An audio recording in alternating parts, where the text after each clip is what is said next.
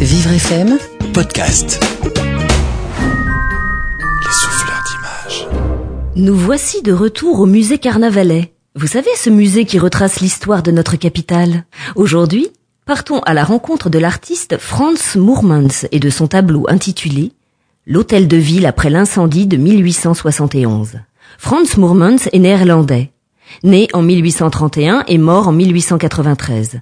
Il étudie aux Beaux-Arts d'Anvers. C'est un peintre de portraits et de scènes d'intérieur, de parcs, de cabarets.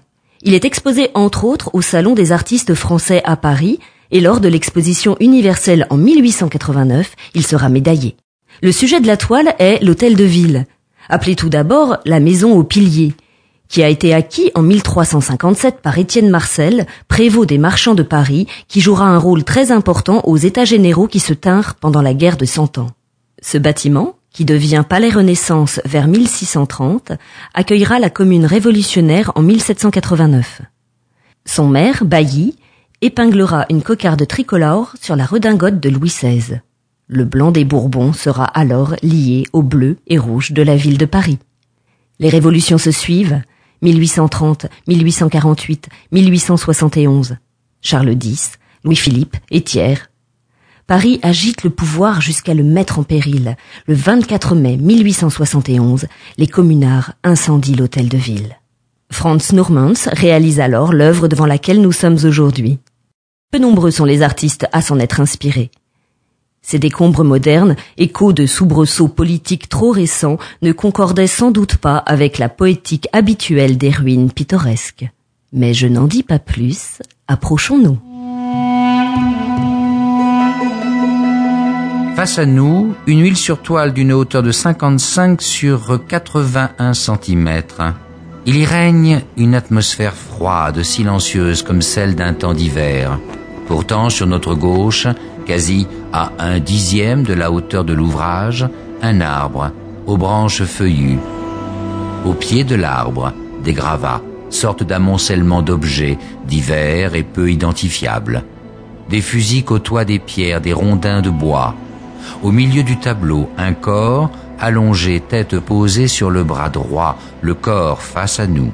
Un militaire si l'on en croit sa besace noire sur le dos, son ceinturon et peut-être son képi à ses côtés. En glissant le regard sur la même ligne vers notre droite, une ceinture et puis du blanc, encore du blanc. Le regard revenant sur le corps, au-dessus de lui, un foulard rouge, emblème des communards.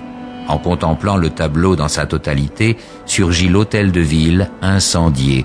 Des réverbères, ici et là, s'élèvent sur la place.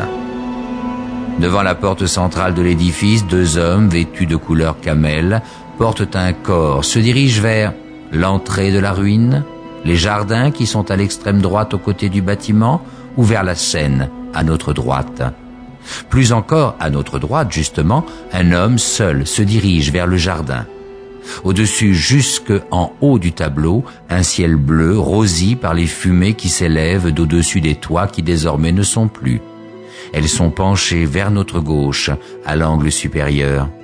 Ne reste que la carcasse, les murs, les ouvertures, les cheminées, la fumée s'élève de ces bois disparus.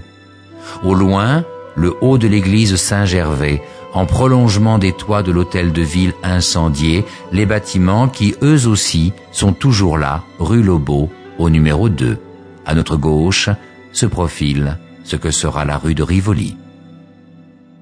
Reconstruit en 1882, l'hôtel de ville a retrouvé ses lustres. Lieu de pouvoir et de prestige, il est possible de le visiter. Des visites guidées sur réservation sont organisées par le service du protocole. Vous découvrirez notamment la salle des fêtes, conçue comme une réplique de la Galerie des Glaces de Versailles. De grandes expositions gratuites vous sont également proposées. Vivre FM, Podcast.